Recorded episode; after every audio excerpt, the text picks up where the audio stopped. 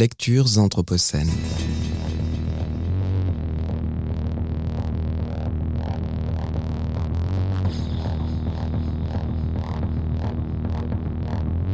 Lecture anthropocène.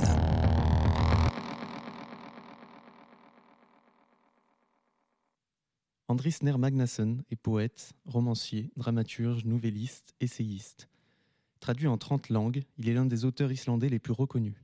Il a notamment reçu le prestigieux prix littéraire islandais. Son premier roman, Love Star, publié chez Zulma en 2015, a remporté le Grand Prix de l'imaginaire en 2016. Son ouvrage Les enfants de la planète bleue, publié chez Gallimard Jeunesse en 2003, a été traduit dans 26 langues.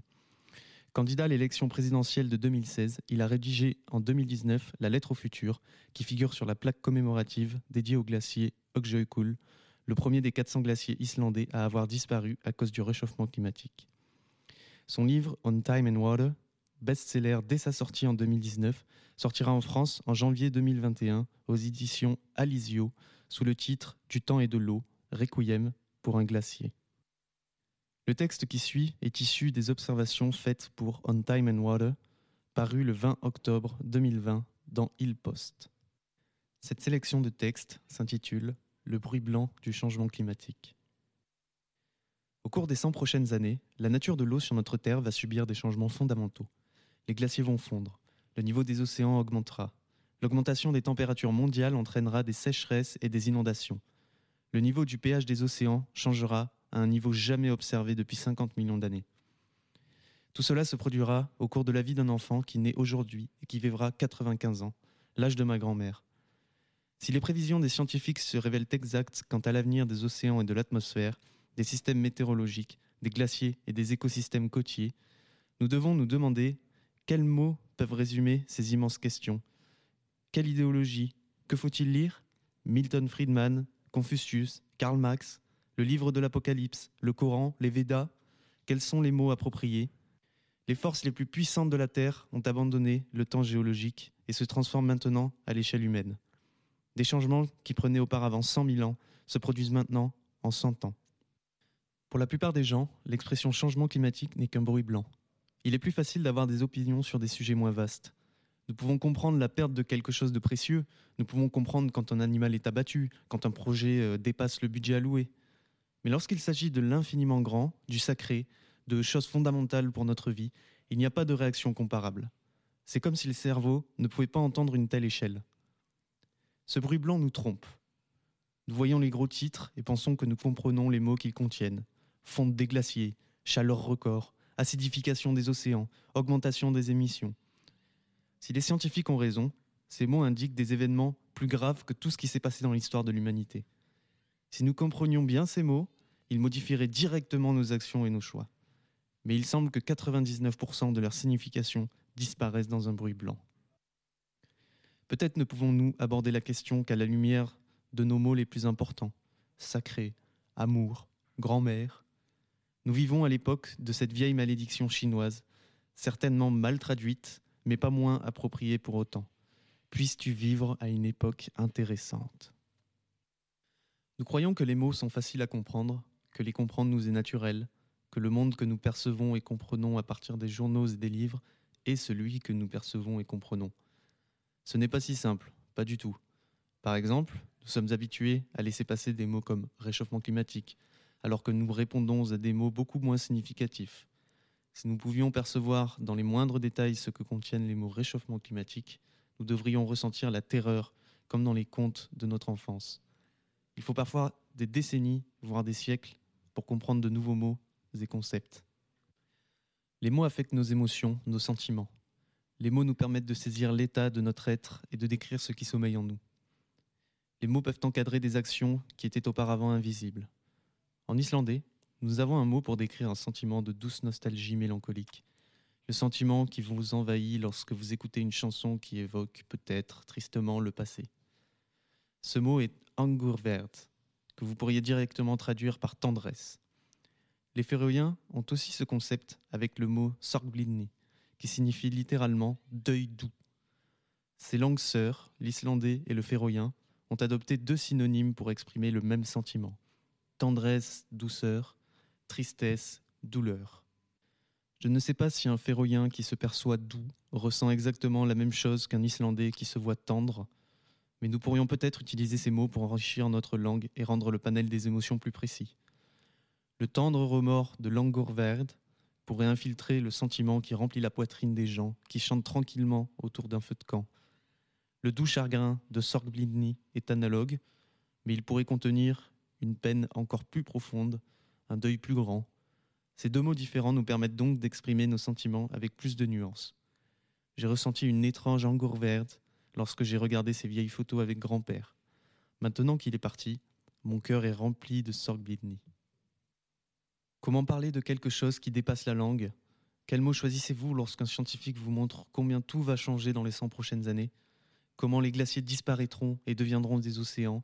Comment l'océan s'élèvera et avalera les zones côtières Tandis que le pH des océans, l'acidité, changeront plus qu'ils ne l'ont fait au cours des 50 millions d'années échues. Comment comprendre 50 millions d'années? Comment comprendre une baisse de 0,3 sur l'échelle logarithmique des niveaux de pH 50 millions d'années est un pas de temps trop grand pour être compris. 0,3 dans le pH semble trop petit et abscon pour être entendu. Il y a peu, j'étais au restaurant, l'une des premières sorties au restaurant depuis le mois de mars. Le serveur nous a expliqué qu'il n'avait plus de crème brûlée, mais qu'il avait un autre dessert à nous proposer, des sneakers déconstruits. J'ai trouvé cela drôle et symbolique d'une manière étrange, car je repensais à la première fois où j'ai entendu le mot déconstruction. C'était probablement en 1994, j'avais commencé des études littéraires à l'Université d'Islande et notre professeur introduisait des mots et des concepts de penseurs comme Derrida et Foucault. Déconstruction, avec des concepts comme analyse du discours et marginalisation. Je me souviens à quel point ces mots me semblaient étrangers, presque stupides. Cela ressemblait à un jargon inutile, créé pour construire une tour d'ivoire académique. Et en 2020, on me servait des sneakers déconstruits dans un restaurant. Il aura fallu un quart de siècle pour que ce mot sorte de sa tour d'ivoire académique et entre en cuisine.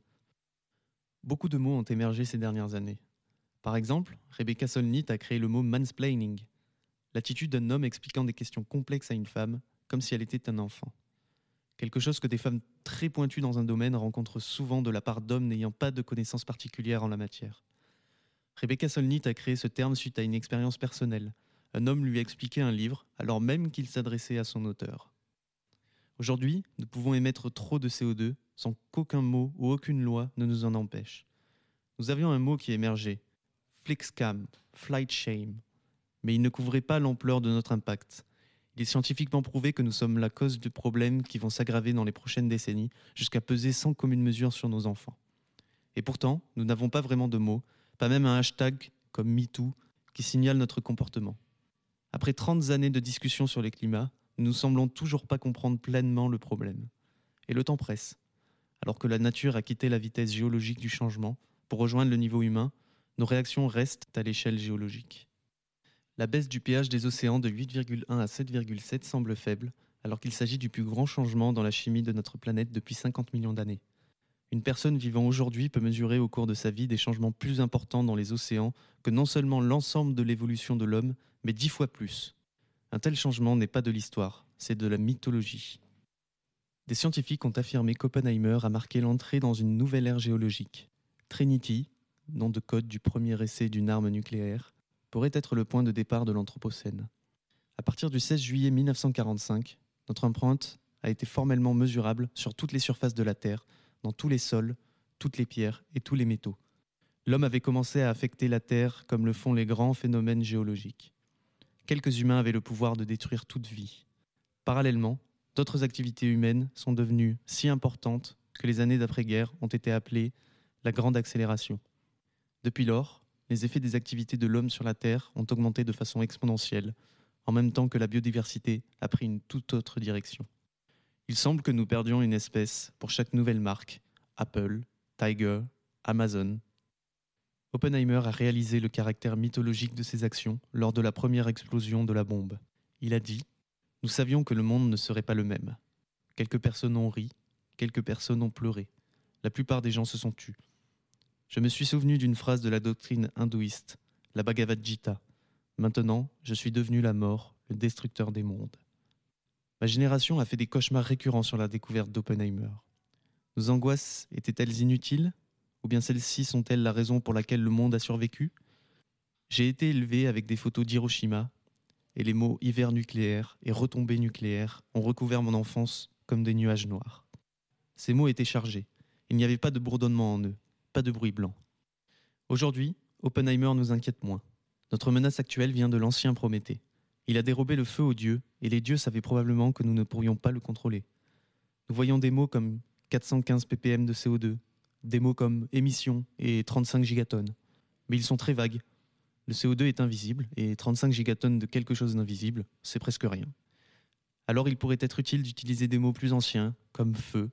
La plupart des émissions proviennent de feux invisibles, cachés dans les voitures, les usines et les centrales énergétiques. Il y a du feu derrière toutes nos activités, alors que nous passons nos journées sans voir une seule flamme. Nous voyons la circulation, mais pas le feu dans les moteurs. Nous voyons aux informations un pétrolier brûlé, nous voyons la violence, sans penser que tout ce pétrole était destiné à brûler de toute façon. Lorsque le volcan islandais Eyjafjallajökull, entré en éruption en 2010, a conduit à la fermeture de l'espace aérien européen, il a émis environ 150 000 tonnes de CO2 chaque jour. Les émissions humaines sont d'environ 100 millions de tonnes par jour. Donc, si nous traduisons les activités humaines en éruption volcanique, nous pouvons observer que les émissions humaines sont équivalentes à 666 volcans. Si vous interrogez un géologue pour savoir quand la Terre a connu l'éruption simultanée de 666 volcans, il remontera à des millions d'années, à des époques de perturbations majeures dans tous les systèmes terrestres. C'est exactement ce qui se passe actuellement. Les dieux avaient probablement raison lorsqu'ils ont puni Prométhée pour avoir volé le feu. Nous avons allumé les plus grandes flammes que la Terre ait jamais vues. Comme Oppenheimer, nous devons regarder les flammes et nous demander Sommes-nous devenus la mort, les destructeurs de notre monde?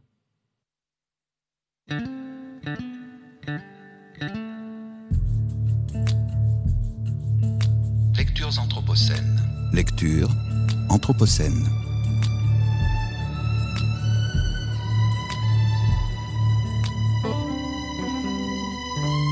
Lectures anthropocènes.